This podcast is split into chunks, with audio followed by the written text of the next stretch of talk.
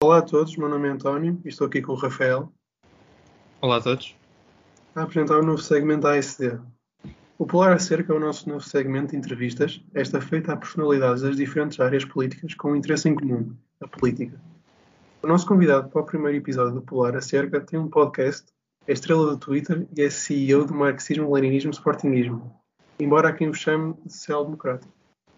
Mais conhecido como Jovem da Grelha, Daniel Ferreira é o convidado do nosso episódio. Olá, Daniel, e muito obrigado por teres aceitado o nosso convite. Viva! Uh, obrigado pelo convite. Eu espero que isto se esteja a ouvir bem. Não gostei muito de me ter tratado como CEO do marxismo, leninismo e sportingismo, uh, mas nós já vamos tratar, tratar das figuras ideológicas que me inspiraram a seguir, portanto não quero entrar por aí. Mas nós não temos CEOs, isto aqui é, é a democracia popular. Daniel, como também como celebridade do Twitter, a gente sabe que tu és aluno de Ciências Políticas, já licenciado. Uhum. Muitos parabéns, já, primeiro de tudo. Obrigado. E também, em segmento a isso, queria te perguntar quando e porquê é que te começaste a interessar na política? Ora, muito obrigado por essa pergunta totalmente inesperada.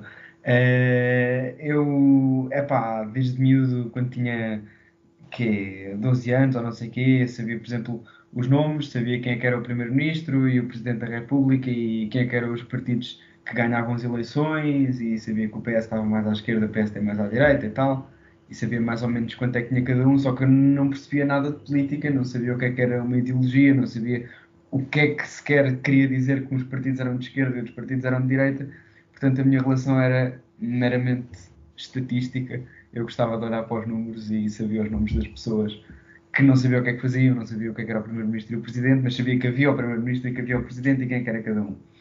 um quando eu me comecei mesmo a interessar por política propriamente dita, foi no início do secundário, ali para o décimo ano, mais para o final, é, que nessa altura foi quando houve as eleições nos Estados Unidos que o Donald Trump ganhou, que a Le Pen foi à segunda volta em França, é, que começou também a geringonça, portanto, houve muitas mudanças nessa altura e também apanhei uma turma politizada, não para o lado que eu gosto, infelizmente, é, e talvez tenha sido isso que me fez virar tão à esquerda, e também cá em casa, porque Uh, os meus pais falavam bastante disso e já tinham falado de política noutros tempos, só que eu simplesmente lá está, mais uma vez sabia o que é que cada um dizia, mas não sabia interpretar aquilo.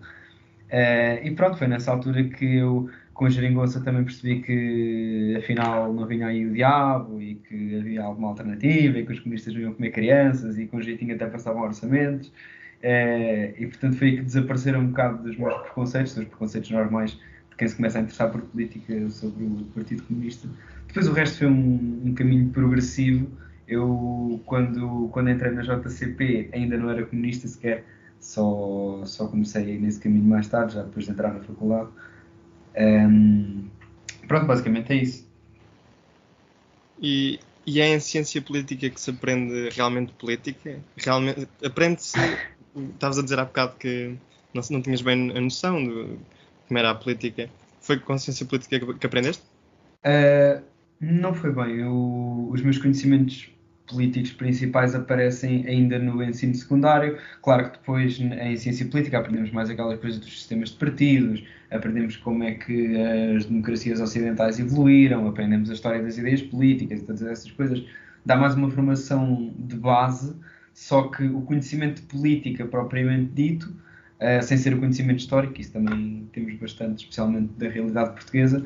Uh, por exemplo, nós tivemos uma cadeira que agora não me recordo ao certo qual era, acho que era uh, a História da Política Portuguesa ou Contemporânea, uma coisa assim, em que nós basicamente vimos os governos todos, e não foram poucos, da monarquia constitucional e da Primeira República, que é uma coisa que mesmo que nós vamos para a História A, Uh, no ensino secundário não, pá, não damos, porque é uma coisa que não se dá muito, muito ênfase. Sabe-se que houve ali uma monarquia constitucional, houve uma Primeira República que não correu muito bem, e depois passamos logo de ditadura e 25 de Abril.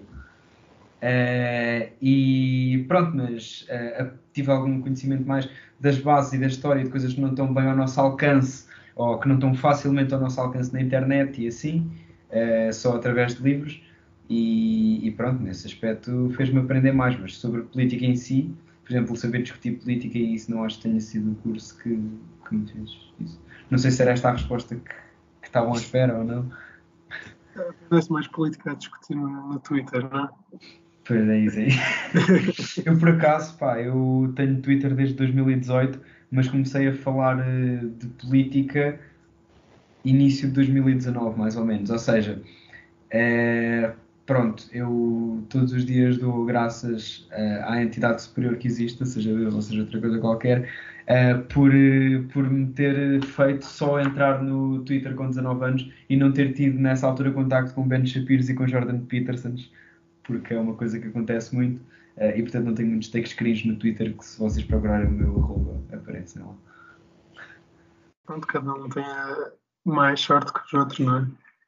Mas também, Daniel, tinhas falado, começaste a interessar por política no início da geringonça, uhum. ou perto do início da geringonça, e ainda como sendo militante do, da JCP e do PCP também, suponho. Uh, qual é que seria a tua opinião, no, tanto na geringonça como nos dois anos seguintes, e a posição do PCP durante estes seis anos? É, isso é uma pergunta um bocado complexa, mas eu vou tentar resumir a minha resposta. Vocês sabem que eu, quando começo a falar, fico aqui no monólogo. É, basicamente, quando o PCP começa com a geringonça, que no fundo foi o apoio parlamentar a um governo minoritário do PS, sem ter ministros, sem ter secretarias de Estado, sem ter qualquer outra coisa, uh, os únicos acordos já agora que o, que o, na altura Presidente da República, Cavaco Silva, perdeu para assassinar, foi que os partidos da esquerda iam sempre olhar para as propostas do PS e etc, etc. Não estava lá nada a dizer que eles tinham que passar os orçamentos todos. Ehm, e, e, pronto, quando, quando o PCP e suponho também o Bloco de Esquerda entraram nesses acordos, não tinham em vista, especialmente o PCP, uh, um aumento do eleitorado ou da militância durante esse período. Uh, Fez-se algo para acabar com aquilo a que nós chamamos a política de desastre nacional, seguida pelo, pelo governo PSD-CDS, liderado pelo Dr. Passos Coelho e o Dr. Paulo Portas. Uh, e dessa forma tentar um bocado inverter o rumo das coisas, inverter o rumo de privatizações e de liberalizações que aceleraram bastante em relação àquilo que tinham sido os anos anteriores, uh, tentar recuperar um bocado o país e, claro, esperar que isso também não, não acabasse por prejudicar demasiado o partido. Acabou por prejudicar. Uh, obviamente não foi só entrar na geringonça que fez isso, mas o que é certo é que os piores resultados do PCP são todos depois de 2015. Uh, eh, e, e isso também foi um sacrifício que eu acho que, que, que, valeu a pena, porque na verdade a vida dos portugueses melhorou bastante graças a estes seis anos, e especialmente aos primeiros quatro, especialmente ali até 2017, 18. Uh, e agora a vida continua, não é? Não há, não há hum, solução uh, perfeita para todos os problemas. Diz, diz. Eu continuo a votar PS. Exatamente, agora as pessoas continuam a votar PS, não é? E nós temos que saber como é que, como é que reagimos a isto, porque a realidade agora é outra. Um, no final do ano passado, o panorama mudou, não é? O, governo o governo apoiado pelo PCP e pelo Bloco de Esquerda não conseguiu aprovar o último orçamento. Achas que uh, essa relação entre o PS e o PCP se rompeu e que terá alguma dificuldade em recuperar no, no futuro? Achas que os governos do Partido Socialista, os, os, futuros governos do Partido Socialista, vão continuar a, a, a, com o apoio do, do, PCP? Ou achas que o, PC, o, PS vai ter que alcançar a maioria para ser governo? Eu acho que isso depende muito de, daquilo que vai ser a atitude dos partidos, daquela que vai ser a realidade, daqueles que vão ser os resultados eleitorais. Uh, primeiro, eu não acredito em separações eternas entre partidos, porque se nós virmos o PS e o PSD, uh, ah, no início o Mário Soares não queria falar com eles para formar governos, depois houve o Bloco Central que também se desentenderam, depois, mais tarde, uh, durante os governos minoritários de Guterres, também ali na altura do Panther, andava o PSD um bocado com dificuldades, e isso nunca os impediu de fazer acordos, tal como o PS ter se desentendido com o CDS quando fizeram um governo em 78, não fez com que eles deixassem de falar mais tarde e com que o próprio Freitas do Amaral fosse ministro no governo do PS. Uh, eh, e até, quer dizer, temos outros exemplos, por exemplo, a discussão do Dr. Paulo Portas com o Passos Coelho uh, na altura do governo, mas foram coisas que se resolveram e o PSD e o CDS voltaram-se a entender perfeitamente. Uh, agora, o que tem acontecido neste momento, e esta pelo menos é a minha análise, é que o PS tem visto uh, expandir o seu eleitorado, especialmente para a esquerda, porque o centro já começa a perder um pouco para o PSD e até para, para a abstenção, um, e uma diminuição clara tanto do, do PCP como do Bloco de Esquerda, que embora nos primeiros quatro anos tenha contido um bocado essa fuga, desde 2019 uh, isso aumentou. E obviamente o PS, quando tem um maior poder negocial, vai ceder menos às exigências à esquerda. E essa menor cedência à esquerda também vai fazer com que os partidos mais à esquerda, e no caso que me toca mais o PCP, se sintam algo, algo incomodados por isso. Mas lá está, isto não vai ser sempre assim, não há dinâmicas políticas que durem para sempre. E o futuro Deus pertence. E tendo um bocado em, conta, eh, em ideia nas eleições de 30 de janeiro e o que aconteceu ao CDS, uhum. uma pergunta que também se tem feito, se calhar, nos últimos tempos, eh, mais recente, ainda por exatamente por causa da saída do CDS, mas achas que o PCP poderá ter o próximo, eh, exatamente o mesmo futuro que o CDS? Ou achas que conseguirá ser revitalizado? Uma mudança de liderança? Ou... Mas qual é a tua visão em relação ao futuro do PCP? É sim, o, o, PCP atualmente, quer dizer, o partido chegar ao estado em que está o CDS, que é estar fora do Parlamento, não me parece algo minimamente realista. Uh, o que é certo é que os resultados eleitorais não têm sido positivos, mas já se vem vendo uh, algumas mudanças no rejuvenescimento da militância, uh, em algumas zonas do país onde o PCP não estava bem implantado e tem uh, tido novos centros de trabalho e mais adesão e novos núcleos, e eu acho que isso é o mais importante para um partido se manter, que são as suas bases. Isso também é muito nessa coisa das bases que está a chave para a queda do CDS, porque o CDS, não vou dizer só quando começa, mas também nos anos 80, quando era o partido do táxi e tudo mais, Uh, tinha ligações à sociedade civil, tinha ligações à igreja, tinha ligações a partidos estrangeiros. O CDS tinha uma base sólida e sustentada, e este não é o caso do CDS, porque em Portugal a realidade é um bocadinho diferente, mas mesmo noutros países, os partidos democratas cristãos também tinham ligação a alguns sindicatos e assim, uh, e o CDS não tem isso. E é por isso que eu também, uh, é certo que eu fui negacionista da morte do CDS durante muito tempo, e, e, vocês sabem disso, que eu cheguei a dizer que o CDS, várias vezes, que o CDS ia eleger pelo menos dois deputados, um em Lisboa e um no Porto, um, não aconteceu nem um nem outro, e acho que um partido como o CDS, que já não tem bases, que tem uma grande concorrência à direita, uh, infelizmente não, não estou a ver o CDS a reerguer-se. No caso do PCP é diferente, porque o PCP tem grandes ligações às bases, e mesmo que acontecesse, que eu não acredito muito nisso, o PCP ficar sem deputados, uh, era perfeitamente natural que voltasse ao Parlamento. Um, e achas que, no contexto mais internacional, uh, e europeu, achas que particularmente uh, uh, o comunismo, não digo os partidos da, da esquerda, o grupo parlamentar da esquerda, mas em, em, específico o comunismo, achas que está a perder terreno na, na Europa e a nível internacional, desde talvez dos anos 90? Achas que essa tendência se pode reverter? Hum, na Europa, sem dúvida, que está a perder terreno. E acho que isso é relativamente consensual, não só entre nós, mas entre toda a gente. Uh, porque durante os anos 80 houve ainda a moda do eurocomunismo que atraiu muita intelectualidade europeia, muitos militantes dos partidos socialistas e que até deu grandes resultados a partidos como o italiano ou o espanhol, uh, mesmo o francês até, embora o francês tenha tido ali umas oscilações, que umas vezes era stalinista, outras vezes era eurocomunista, outras vezes era tipo PCP, andava ali muito às voltas, uh, mas pronto, não interessa. Depois, entretanto, há a queda do muro de Berlim e o eurocomunismo vai passando de moda. Há partidos que se extinguem, há partidos que acabam.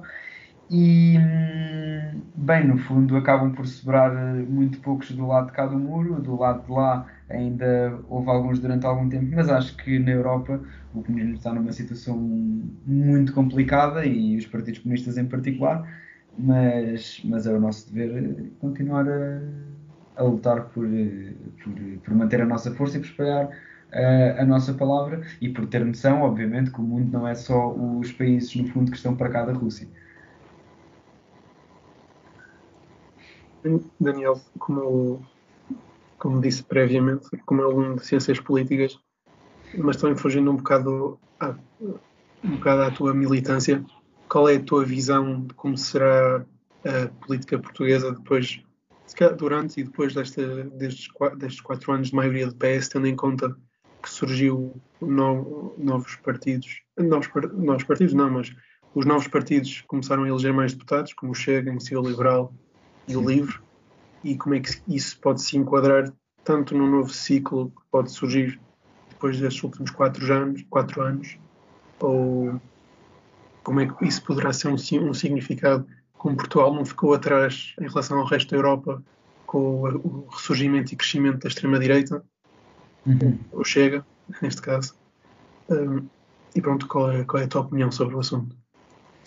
Uh, em relação à tua pergunta, eu queria começar por dizer que nós, antes de, de vermos o que é que vão ser estes 4 anos, também não podemos fazer grandes previsões a longo prazo, porque pode ser que as coisas corram bastante bem, isso também depende muito da União Europeia, não depende só do governo do PS.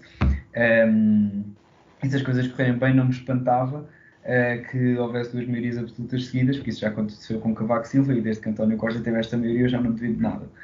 Uh, depois, porque quando há governos de maioria absoluta, uh, normalmente, a não ser ali durante aqueles anos de, de, de, Cavaco Silva, que também coincidiram com os anos da queda do Bloco de Leste e da queda dos, dos partidos comunistas no geral, e portanto aí as coisas decorreram de uma forma um bocado diferente, mas o voto tende a dispersar-se.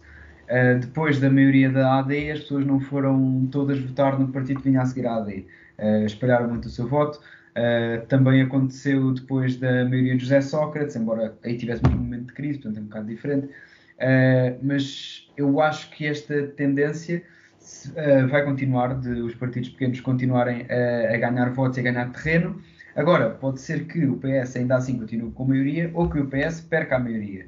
Uh, mas lá está, isso depende muito do que vão ser estes quatro anos. Se forem quatro anos em que a União Europeia nos deixa ter uma política expansionista e em que as coisas continuam, digamos, a melhorar aos poucos, ou mais ou menos na mesma, pode ser que o PS tenha outra maioria. A partir do momento em que entrarmos em retração orçamental ou que esta guerra entre a Rússia e a Ucrânia uh, nos traga alguns problemas a nível económico, aí se calhar, quer dizer, as pessoas vão começar a culpar o governo, porque é uma tendência natural, as pessoas não, não culpam outras pessoas uh, ou, aliás, culpam outras pessoas, mas o principal culpado quando as condições de vida das pessoas pioram tende a ser o governo, porque é sempre quem dá a cara pelas medidas. Achas que a atitude que o, que o Costa teve, e o PS um bocado na generalidade teve, de não fazer campanha por, por nada, por assim dizer, mas fazer campanha por ser o mal menor? Por continuar. Achas? Diz? Por continuar. Sim, sim, desde, sim foi, foi basicamente em 2019 também foi assim, claro. Uhum. Mas achas que isso poderá, bem, trouxe a maioria, não é? Mas a longo prazo, achas que isso poderá fazer uma pasoficase, tornar o PS um, um PASOK 2.0? O que? Acabar? Acabar ou, pronto, ou, ou, perder, ou, ou basicamente perder a confiança dos eleitorados, do eleitorado que o sustém, não é? é? Eu acho que a altura em que o PS podia ser o PASOK já passou, foi ali para 2009, 2011, mesmo 2015 o PS ainda estava, corria, corria o risco que, que isso acontecesse.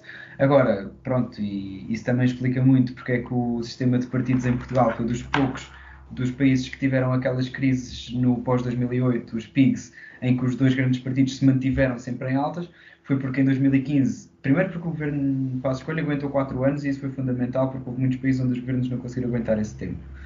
Uh, e depois desse governo, o que acontece é que as pessoas têm um voto uh, de protesto contra este governo e é encontrada uma solução, que foi uma coisa que não aconteceu, por exemplo, em Espanha durante anos, uh, dentro do sistema de partidos que já existia. O Bloco estava no Parlamento desde 99 e o PCP e o PS estavam desde a Assembleia Constituinte. Uh, e pronto, também está aí um bocadinho a chave do nosso sistema de partidos se ter, se ter mantido. Agora, claro que o PS não tem uma base de apoio uh, tão grande, tão enorme, tão monstruosa como os seus votos ou como sua, os seus lugares no Parlamento e o número de autarquias que tem, por exemplo, implica. A maioria das pessoas do PS não são o eleitorado militante e muitas delas foram pessoas que, uh, que votaram no PS porque viram, pelo que a comunicação social transmitiu, pelo que os dois principais partidos, que são também naturalmente os que têm mais tempo de antena, transmitiram, que esta era uma disputa entre Rui Rio e António Costa. E também por aí acho que se, quem considerava que estas eleições eram uma disputa entre o Rui Rio e o António Costa ficaram esclarecidas pelos resultados das eleições.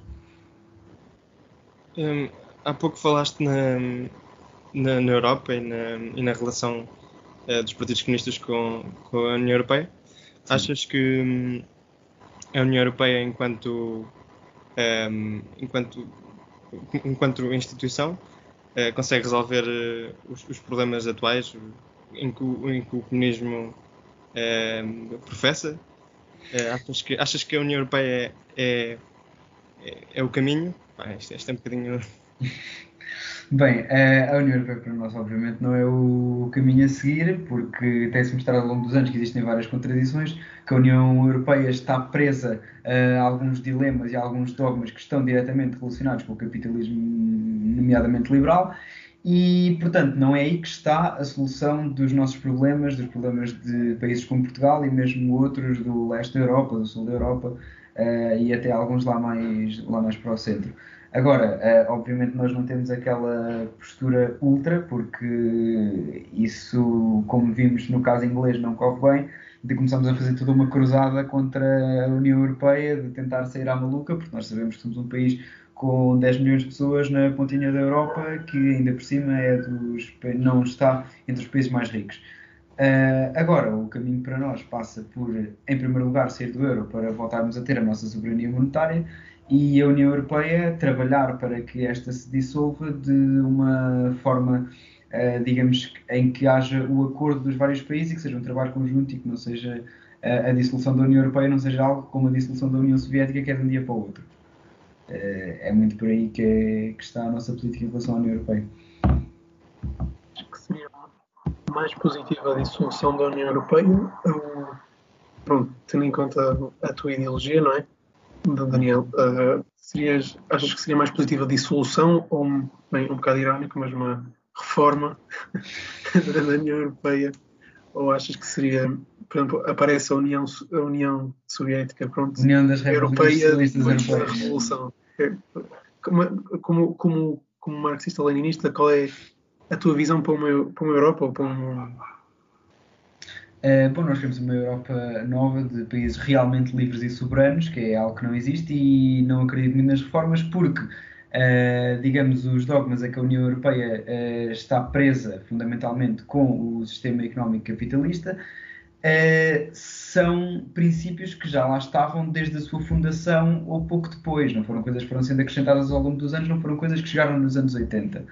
Uh, e, e, portanto, eu, o que eu vejo é que uh, na União Europeia não, pá, não, há, não, não há grande solução através de reformas. Poderá tornar-se a União Europeia um pouco mais democrática, poderá dar-se uma maior soberania aos países, mas o, o caminho para mim terá sempre que ser a dissolução e a reconstrução de uma nova Europa onde, onde estes dogmas não, não estejam presentes. Pronto, e achas que esse caminho seria através da, da Revolução, correto? Ah, talvez, isso também depende muito dos países, sabes? Porque nós não acreditamos, ao contrário de algumas pessoas que estão em Bruxelas, é que a solução para Portugal, para a Roménia, para a Alemanha e para a Suécia seja o mesmo caminho de construção europeia e uma mesma política económica e os mesmos acordos. Uh, portanto, isso também tende a variar muito. Mas uma, uma, questão também, Daniel, que eu sempre achei curioso e pronto, um bocado em, como isto tem um formato de conversa, mas também um bocado entrar no debate. Uhum. Mas, por exemplo, uh, pronto, agora trazendo um bocado o exemplo da Ucrânia e da NATO, sendo Portugal um país da NATO, pronto, isto é, um, isto é bastante hipotético, mas como é que, como é que o marxista-leninista veria possível uma revolução dentro de um país que está num acordo bilateral com os Estados Unidos e com o resto da Europa toda. Como é que como é que como é que é, como é, que é defensível? Porque suponho que vocês, se calhar tu não, mas pronto, a ideia siga de ser algo praticável. E pronto, uhum. a pergunta surge um bocado como é que seria praticável num país como o nosso, em contraste pronto, com outros países como o Nepal ou naquela região da Índia, onde as forças maoístas têm ganho algum poder Uhum. Como, é, como é que verias uma certa dissonância, se calhar, entre os dois, os, dois, os vários países? E como é, pronto, qual é a tua visão sobre o assunto? É assim, se me estás a perguntar se eu vou fazer uma guerrilha para a Serra do Caramulo, se a direita ganhar as eleições, não é assim. estou a brincar, estou a brincar. Um, epá, é assim, nós, desde, especialmente desde o fim do Pacto de Varsóvia, desde que a NATO passou a ser o único bloco político-militar na região, porque a NATO foi criada como um contraponto ao Pacto de Varsóvia, uh, nós somos a favor da saída e da dissolução da NATO. Uh, a partir do momento em que houvesse, digamos, uma revolução ou um governo que decidisse sair da NATO e começássemos a sofrer pressões e intimidações por parte dos Estados Unidos, isso também não era um problema nosso, quer dizer, o, o que o povo português decide é o povo português que decide, não, não tem nada a Eu sei que uh, se calhar era, era perigoso e é por isso que não quero fazer uma, um apelo à Revolução Armada em 2022, Uh, mas é preciso, é preciso mudar as coisas e não podemos andar a prender-nos e a limitar os nossos objetivos políticos e as nossas relações com países ao redor do mundo porque estamos dentro da NATO e porque não podemos sair da NATO. E, e falando nesses, nessas experiências internacionais, um, achas que as, essas experiências internacionais do comunismo traumatizaram uh, os eleitores e, e as pessoas em geral? especialmente na, na Europa Ocidental aconteceu muito, sim. Porque, é assim, houve vários choques de realidade, porque houve aquela fase pós-Segunda Guerra Mundial em que a União Soviética era vista como uma inspiração, não só por parte dos partidos comunistas, mas por parte da esquerda no geral e pela esquerda intelectual. Depois há alguns momentos como o discurso do Khrushchev e a desestalinização que é feita na União Soviética, há toda a questão da, da Checoslováquia em 68, uh, eh, e depois, obviamente, há depois a perestroika e todo, todo o ruir de um projeto político num espaço de cerca de 3, 4 anos, que, que, obviamente acaba por ser um choque para os europeus, acaba por ser um choque para os países que receberam imigrantes vindos desses países, acaba por eh, ser também um choque para os cidadãos desses países e por isso é que, e eu quero pôr aspas nesta palavra porque se calhar podia usar outra, mas ficou um pouco queimado uh, o comunismo e não há sítio no mundo onde ver uma foice e um martelo provoque tanta comissão como na Europa Ocidental, talvez nos Estados Unidos, mas os Estados Unidos eram outra grande potência, por isso é perfeitamente natural. Uh, agora, obviamente, no leste a situação também não ficou famosa. No leste houve toda a questão da, da, da tentativa de modernização, da tentativa de ocidentalização, que também não correu muito bem. Os governos, quer dos partidos pós-comunistas, quer dos partidos de direita, consistiram quase sempre em reformas da chamada terapia de choque, a não ser em alguns países uh, como a Hungria ou como a Polónia, que fizeram as coisas de uma forma um pouco mais calma, também por causa da do seu período de democratização também foi um bocadinho diferente dos outros países. Uh, e isso acabou, e isto fazendo aqui um bocado uma transição para outro assunto, se me permitem, uh, acabou por criar também alguma desilusão nas pessoas que estavam desiludidas com o projeto de sociedade que tinham e que acabou, que, que, acabou por ruir. Uh, ficaram desiludidas com as reformas que não correram bem e isso também explica muito a ascensão depois de, de dos populistas como, uh, como o Sr. Victor Orbán, como os senhores do PIS, que não é só um porque não é um one-man show, e mesmo até a Rússia com o Vladimir Putin, embora isto seja um pouco diferente, porque na Rússia não foi bem o fracasso com as reformas, mais a questão da humilhação que a Rússia sofreu e tal, depois da dissolução da, da União Soviética, e é por isso que nós hoje vemos nesses países uma completa descredibilização dos responsáveis políticos e é por isso que normalmente estes países estão a ficar reduzidos a concorrer entre um populista de direita e uma salganhada de partidos, ninguém percebe muito bem o que é, que acabam por juntos tentar derrotar esse populista. E eu também não vejo nenhum, nenhuma saída para a Europa de Leste, uh, neste momento realista, porque acabam por se enfrentar esses dois blocos, um que não é definido e o outro que, enfim, acho que não, não agrada muita gente. Uh, e pronto, já estou, já estou aqui a divagar um bocado, mas no fundo, uh, respondendo diretamente à tua pergunta, sim, uh, acho que essas experiências acabaram por fazer com que, particularmente na Europa, o comunismo passasse a ser mal, mais mal visto até do que era durante a Guerra Fria. também falando do, do, comunismo na Europa, achas que, não, achas que seria possível uma revitalização nesses países de leste? Não, desculpa. vou, continuando a conversa que estavas a ter, Dani, de, do comunismo na Europa do Leste, tu achas que seria possível revitalizar a imagem do comunismo no geral, pronto, do marxismo-leninismo na Europa do Leste, ou achas que se quer algo pronto, que, que vai ficar demasiado marcado nas suas populações e nunca será algo que Bem, pode ser eh, revitalizado? Pronto a partir do momento em que temos países como a Ucrânia, que foi um dos países que sofreu mais com o nazismo, em que o, existem forças de extrema-direita, a partir do momento em que temos países como também é o caso da Ucrânia, onde o Partido Comunista teve uh, excelentes votações durante muitos anos, uh, embora tenha sido um dos países, especialmente ali na altura uh, do, do stalinismo nos anos 30 que mais sofreram com isso, penso que não há ideologias que estejam inevitavelmente arruinadas em parte alguma do mundo. Uh, agora, o que é certo é que a União Soviética acabou há mais de 30 anos e, portanto, a forma como os partidos comunistas e pós-comunistas se estruturaram foi pegando nas pessoas que estavam no sistema, dando-lhes uma cara nova e fazendo partidos novos. Isso é uma ideia que já está completamente falida, já está ultrapassada. Esses rostos que existiram, que foram os rostos da reforma eh, feita através de dentro, eh, especialmente nos anos 80, eh, já não existem. Já são pessoas que ou estão completamente descredibilizadas, ou estão mortas, ou estão velhas e já não cativam ninguém. E, portanto, isto terá que ser através dos sindicatos, através da luta dos trabalhadores, através uh, de, de, de, uma mobilização uh, da esquerda no geral, porque a esquerda no geral nesses países está muito silenciada, não é só uh, o marxismo-leninismo. E eu acho que tem que partir mais daí, o, portanto, no fundo, a, a revitalização do, do comunismo por esses lados. Um, e será uma forma diferente de, do que foi, por exemplo, uh, no século XIX ou no, século, no início do século XX, que eram essencialmente trabalhadores uh, operários e, e, trabalhadores agrícolas. Um, a sociedade hoje tem outro, tem outro tipo de vida uh, e achas que, achas que o comunismo um, continua a fazer sentido, no sentido de continua a, resolver os, a tentar resolver os problemas das pessoas? Ou simplesmente ficou preso no passado e, e é difícil desenvencilhar-se?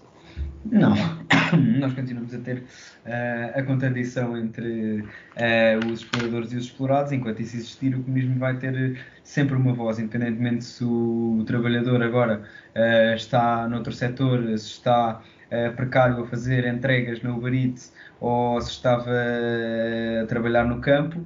Uh, penso que isso não, não, será, não será muito por aí a questão, até porque uh, sempre houve muitas zonas uh, agrárias, no operariado nem tanto, mas especialmente agrárias, onde os comunistas eram bastante mal vistos e isso nunca, nunca impediu o seu avanço. E obviamente que atualmente nas cidades e no, no especialmente no, no setor terciário, nos setores da pequena burguesia, o comunismo continua a não ser uma coisa bem vista. A própria sindicalização é olhada de lado, especialmente nos países da Europa do Sul, onde está muito ligada uh, à esquerda política.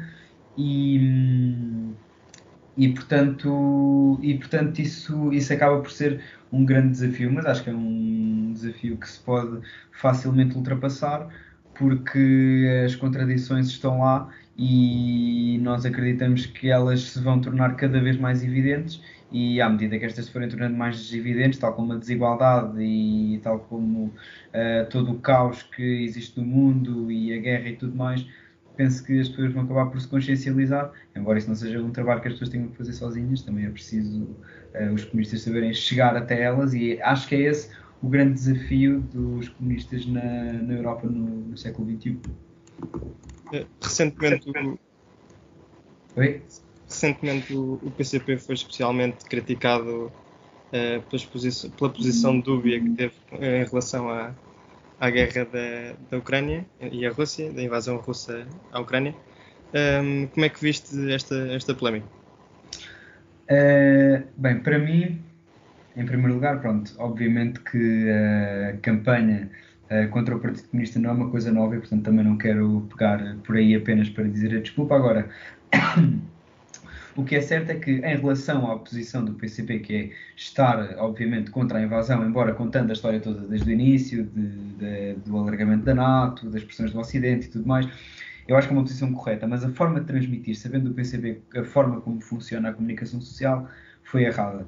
Uh, e o que é certo é que meter no título e no primeiro parágrafo, que é o que as pessoas leem, uh, começar uh, imediatamente a falar das pressões do Ocidente e do expansionismo da NATO, acabou por dar origem àquilo que nós temos visto nas últimas semanas, que é dizer o PCP está do lado da Rússia, o PCP está do lado da guerra.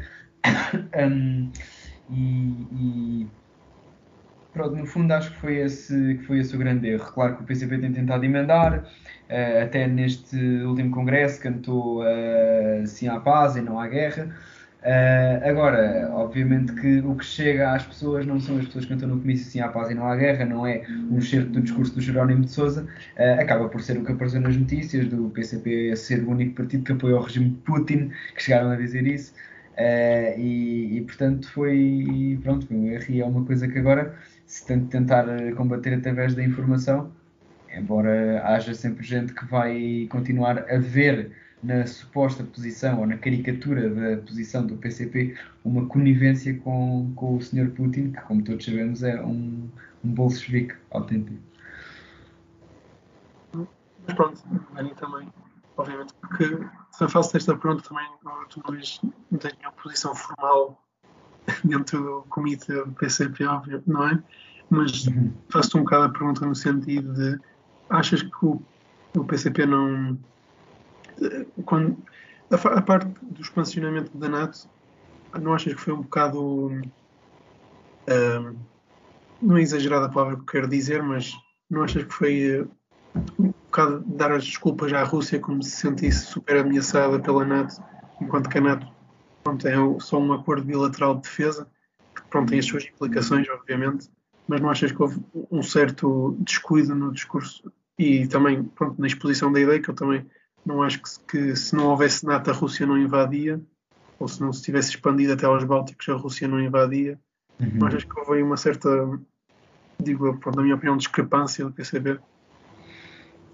Penso que não. É porque, em primeiro lugar, a NATO ser uma, uma organização defensiva também acaba por ser mais na teoria, porque na prática a NATO tem muitas ações e apoia muitas ações fora, do, fora dos seus países. E a verdade é que, sabendo nós desse, desse histórico, uh, e portanto pondo-nos um bocado no lugar da, da Rússia, nós estamos a ver o, uma organização supostamente defensiva liderada pelos Estados Unidos, que são a maior potência mundial, a aproximar-se cada vez mais às suas fronteiras.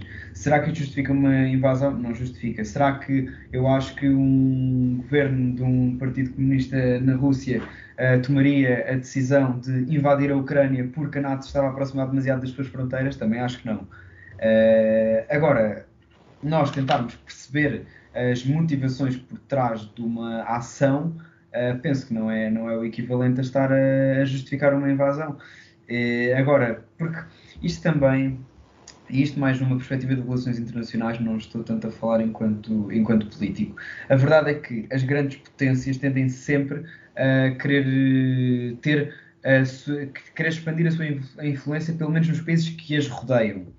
Uh, e isso é independente do, do regime que se adote, independentemente de quem sejam os governantes, independentemente da altura da história em que estamos. Uh, e não estou só a falar dos Estados Unidos que tiveram durante muitos anos o seu quintal na América do Sul, uh, porque pronto, também não tem grande coisa à volta, tem só o Canadá e o México, Uh, tal como a China tem e teve sempre mesmo uh, antes da Revolução, tal como a Índia, tal como mesmo o próprio Brasil, durante muitos anos na América do Sul, teve uh, esse tipo de, de, de, de, tentações, digamos assim.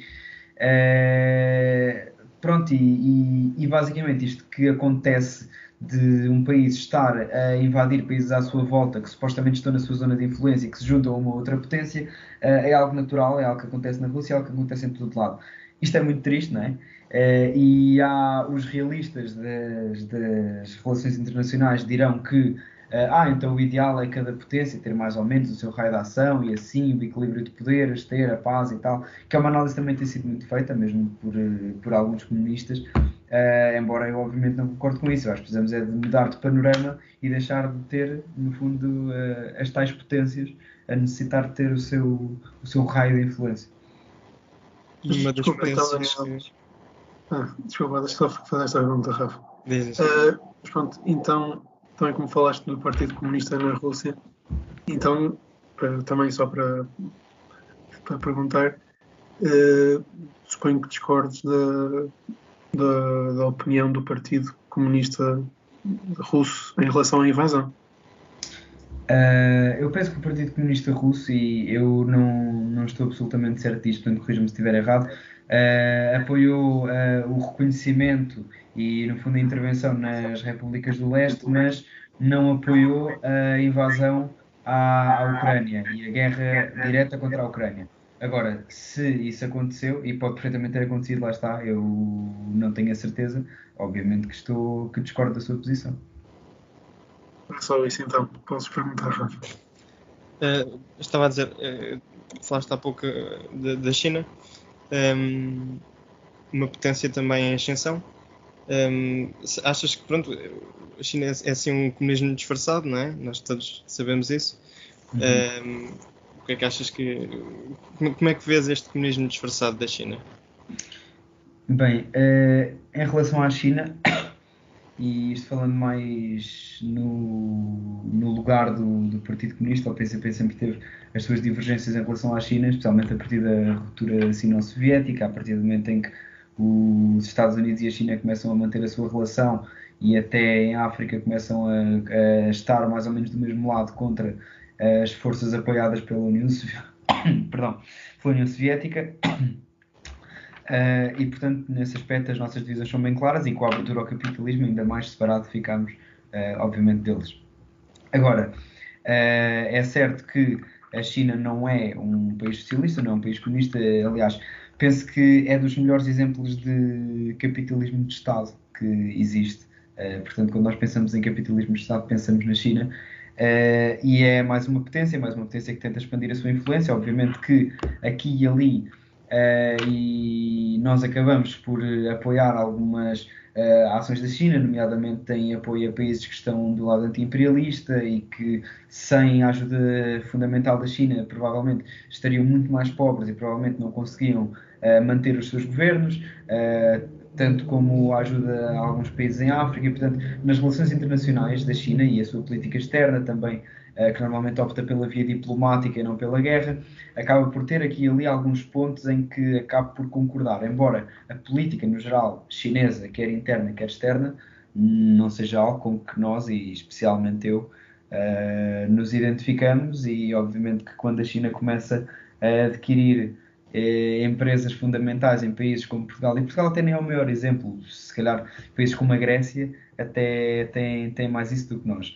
Eh, obviamente que discordamos e obviamente que sabemos que esse tipo de acordos não são iguais porque temos alguns países que estão, eh, no fundo, desesperados por dinheiro ou por infraestruturas e que acabam por ter que ceder à China, caso contrário terão que optar por eh, um caminho de austeridade, por um caminho de retração.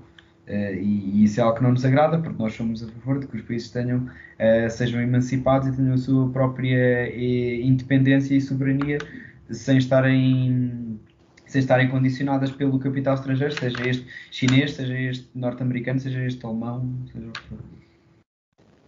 Sim, Dani, e agora que também passamos um bocado a falar de experiências. Pronto, sejam elas agora comunistas ou não, pronto, assim, também não, não estou a dizer que a China é comunista, estou a dizer experiência no geral tomada por alguns.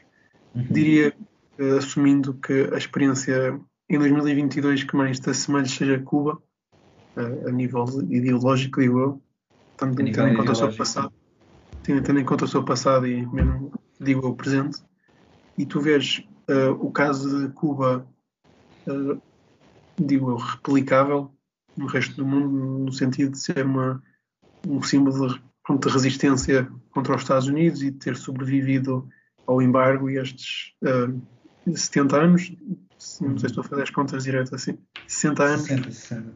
60 anos, uh, pronto, desde o, o, o, regime de Fidel até agora, e também se tu se não achas criticável também a posição de Cuba em relação algumas repressões de liberdades, eh, mesmo tendo em conta, pronto, sim, o imperialismo americano, que está sempre à porta deles, eh, mas também se não achas que não será um bocado contraproducente em, a longo prazo uh, pronto, esse nível de repressão política que, que, que há em Cuba. Ora, primeiro, obrigado por me falares de Cuba, porque é uma coisa que eu adoro falar. Uh, mesmo, genuinamente, agradeço. Um, depois, em relação à experiência, em primeiro lugar, e já que uh, tu disseste qualquer coisa sobre outras experiências comunistas, e o que é certo é que eu acho que há grandes ilações, especialmente para os comunistas a tirar de Cuba, porque nós, quando chegamos ao final dos anos 80 início dos anos 90, todos os países que estavam mais próximos à, esfera de influência da União Soviética, pelo menos mais próximos deles do que da China, acabam por ruir como um castelo de cartas. Uh, uns mais cedo, aqueles países que estavam, uh, que não tinham uma cultura tão afeta, provavelmente, a esses regimes, como como a Rússia, por exemplo, como é o caso da Hungria, como é o caso da Polónia, como é o caso da República Checa, que hoje começaram mais cedo, depois acabam por, uh, acaba por haver a, a, a mudança de, de, rumo da Rússia, que acaba por ser fundamental, e acaba por haver outros países que vão mais por arrasto, como é o caso da Bulgária, como é o caso da Moldávia e desses países assim. Uh, agora, o que é certo é que em Cuba as pessoas durante uh, os anos 90 passaram bastantes mais dificuldades do que as pessoas da Europa de Leste, as pessoas não viviam melhor e ainda assim conseguiram e acabaram por eh, manter o seu, o seu regime.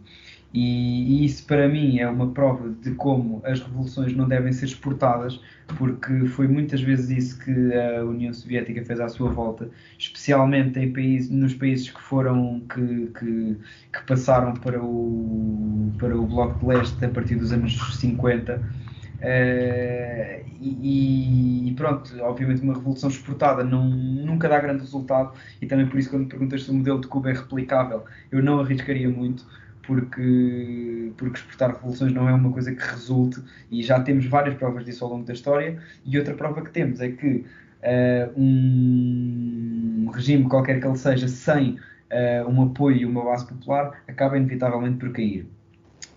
agora, em relação uh, aos, aos, protestos em Cuba que tem havido mais recentemente e também um aumento, no fundo, uh, do, do, da, das limitações à liberdade de expressão e tudo mais. É, isto é um bocado o que acontece sempre, que é caso não há pão, todos ralham e ninguém tem razão. E o que é certo é que Cuba, durante os últimos anos, ao contrário do que muita gente também tem tentado transmitir à esquerda, tem passado por muitas dificuldades Uh, e não só por causa do embargo, também há muitas críticas ao maior afastamento dos governantes em relação às pessoas uh, do, que, do que aquele que existia no século XX, e também acaba por ser por isso que as polícias e as forças de segurança têm agido de uma forma diferente, porque em Cuba raramente se via imagens, como se viu agora, de pessoas a serem puxadas para dentro dos carros e tudo mais normalmente era tudo, tudo uma coisa mais soft, nunca havia grande repressão de manifestações e tudo mais, e agora o que é certo é que isso acontece. Agora, eh, obviamente que uh, isso são os próprios cubanos que têm que lutar por mudar isso, por uh, reformar o sistema.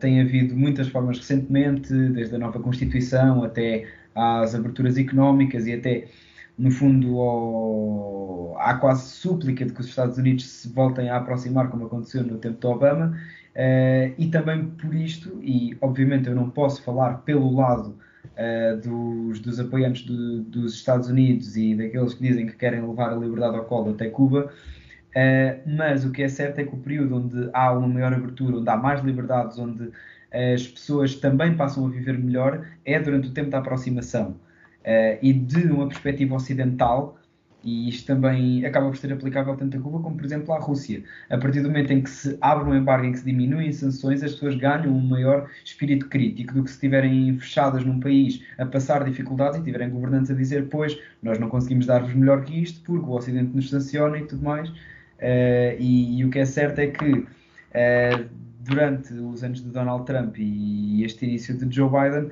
Cuba não é mais livre, não é mais democrática, nem vive melhor do que aquilo que vivia em, por exemplo, 2016.